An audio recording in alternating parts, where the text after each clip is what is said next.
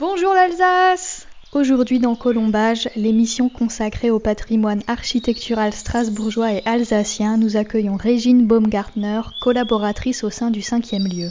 Situé 5 places du Château à Strasbourg, ce lieu d'exposition revient sur la constitution de la ville ainsi que sur son évolution architecturale et historique au travers de maquettes, photos et outils digitaux. Depuis déjà 10 ans, Régine Baumgartner travaille avec passion pour le département de l'architecture et patrimoine et c'est donc en sa compagnie que nous allons découvrir le deuxième édifice de notre émission, la Villa Schutzenberger. Mais avant ça, jingle.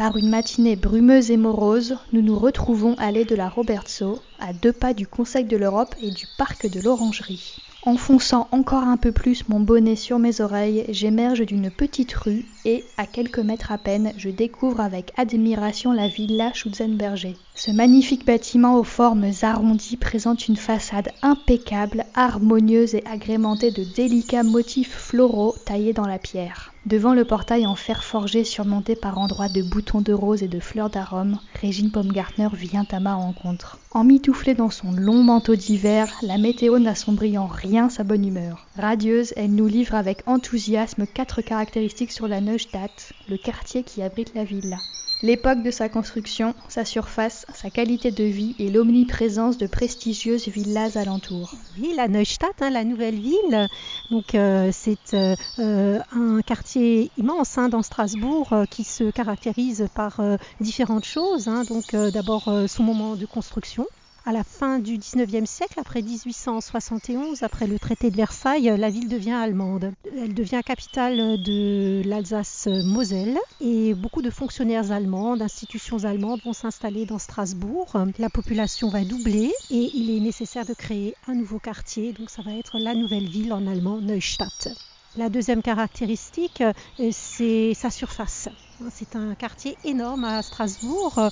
Donc euh, avec ce quartier Neustadt, la ville va tripler de surface. Autre caractéristique, euh, l'urbanisme et la qualité de vie dans ce quartier Neustadt. Alors l'urbanisme, hein, c'est typique de ces grandes villes de la fin du 19e siècle avec de grandes avenues très larges, rectilignes, avec beaucoup d'espaces verts et euh, ce qui est typique de la fin du 19e siècle ici à la période allemande, c'est les Vorgarten. Hein. Le Vorgarten, c'est le jardin du devant. Chaque maison, chaque euh, immeuble a un petit espace vert euh, devant chez soi, côté rue ce qui augmente l'impression de verdure ici. Dernière euh, caractéristique, hein, donc euh, nous nous sommes dans le nord de la Neustadt ici, donc où il y a beaucoup de villas individuelles. Il y a bien sûr des, immeubles qui ont été construits dans la Neustadt, des immeubles de rapport avec en bas des commerces, mais ici au nord de la Neustadt, près de l'Orangerie, il y a quand même une majorité de belles villas. Ce sont des résidences principales ou des résidences secondaires, parce que ce que nous nous voyons ici aujourd'hui, la villa Schulz-en-Verger, c'était une résidence secondaire. Les propriétaires ont choisi un lieu euh, exceptionnel. Si la plupart de ces résidences, symboles de la haute bourgeoisie, ont été construites au cours de la même période, un regard averti pourra sans mal s'apercevoir que certaines présentent une architecture un peu plus ancienne. Mais d'ailleurs, quelle est la période de construction de la villa Schutzenberger? Alors cette villa ici euh, date de 1900 donc euh, pendant trois ans, donc 1897 à 1900, les travaux ont lieu. Et en avril 1900, euh, donc la famille de Louis-Oscar Schutzenberger a pu s'installer ici. Pourquoi avoir opté pour cette localisation? La famille Schutzenberger de Louis-Oscar Schutzenberger euh, habitait depuis 1838 à Schiltigheim, donc une commune euh, qui jouxte le nord de, Strasbourg, hein, pas très loin d'ici.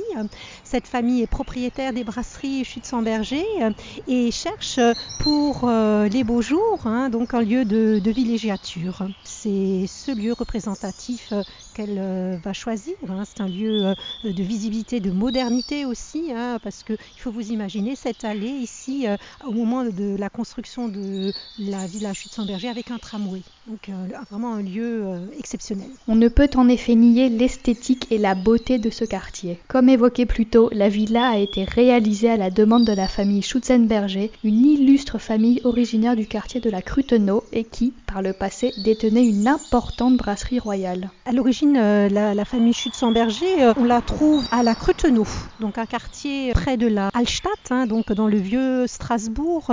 C'est là qu'en 1740, il y a une brasserie royale donc, euh, qui est fournisseur officiel de la cour euh, des rois de France. Hein. Donc on est à l'époque de Louis XV, Louis XVI.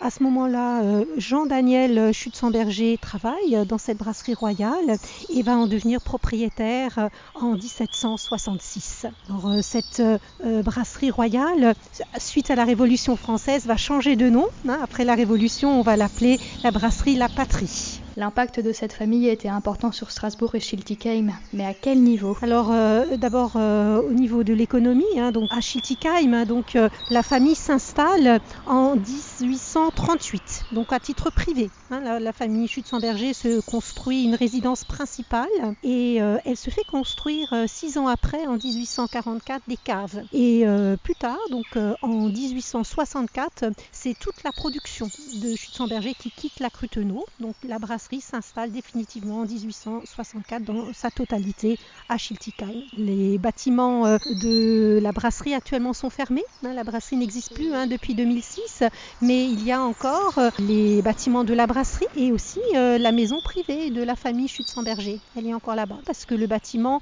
est protégé au titre des monuments historiques depuis 2008. Sa renommée est donc impressionnante et repose en grande partie sur sa force d'innovation. Les consommateurs en 73 1973, il y a une première bière sans alcool qui est mise sur le marché, une première bière de Noël aussi euh, en 1985 et pour les 2000 ans de Strasbourg euh, en 1988 il y a une bière spéciale donc la Schutz euh, qui est réalisée. Je sens déjà les amateurs de bière tendre l'oreille à cette mention.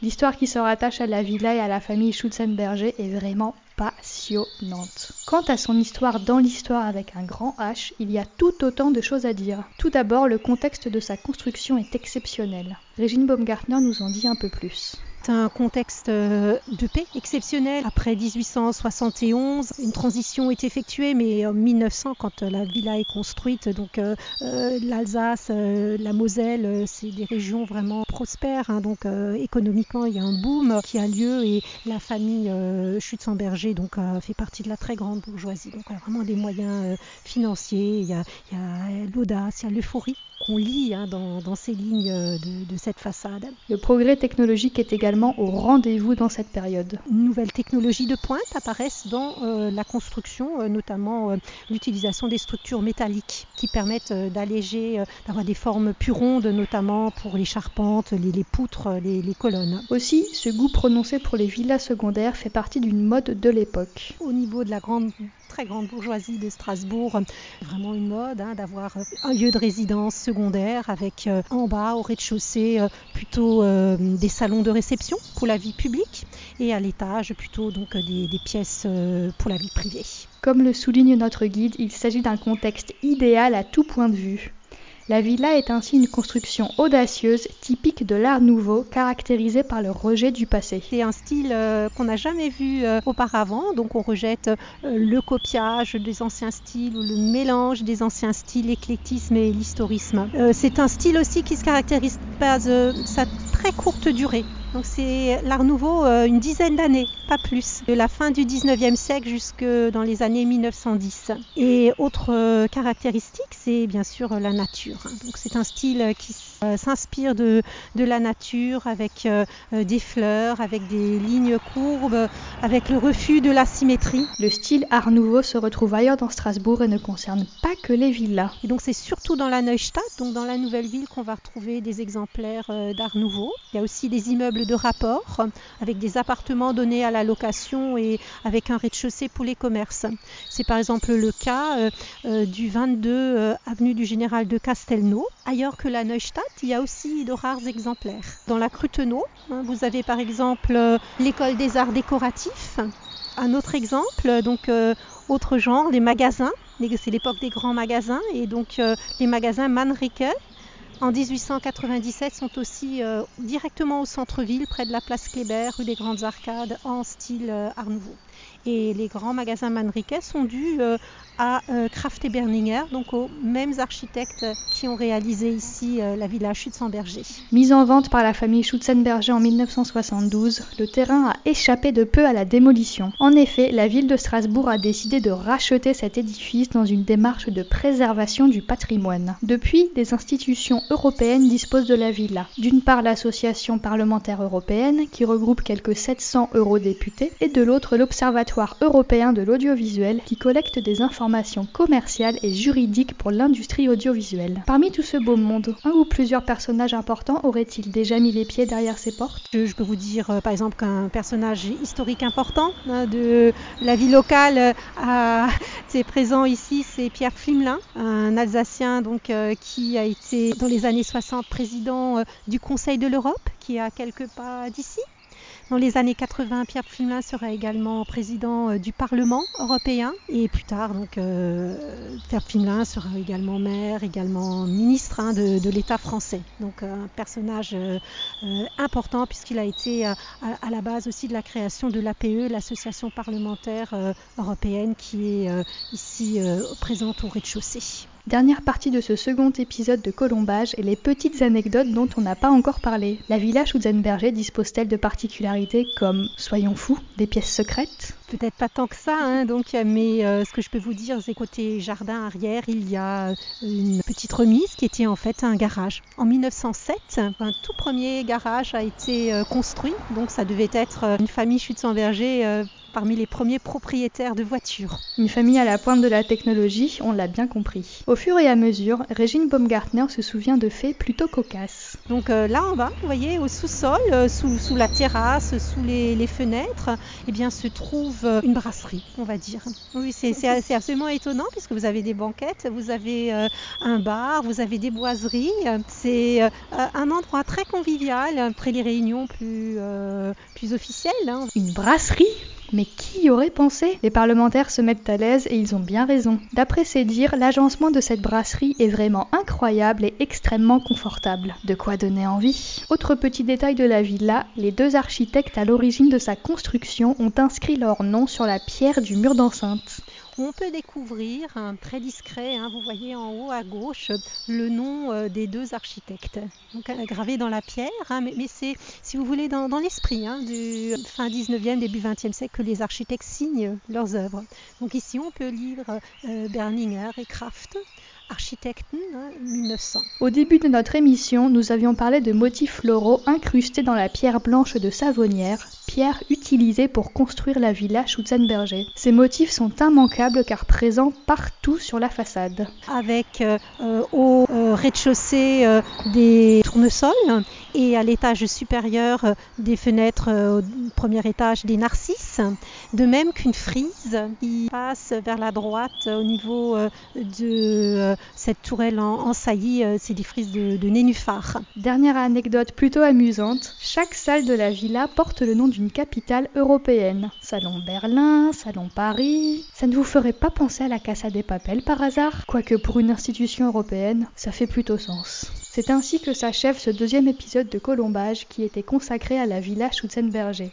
Située juste à côté du Conseil de l'Europe, la villa recèle bien des particularités, tant historiques, artistiques qu'invraisemblables. Merci à Régine Baumgartner, collaboratrice au cinquième lieu, de nous avoir accordé cet entretien sur place. Pour plus d'informations sur les expositions permanentes et ponctuelles du musée, rendez-vous sur leur site web 5elieu.strasbourg.eu. Quant à nous, on se retrouve bientôt pour le troisième épisode. A très vite.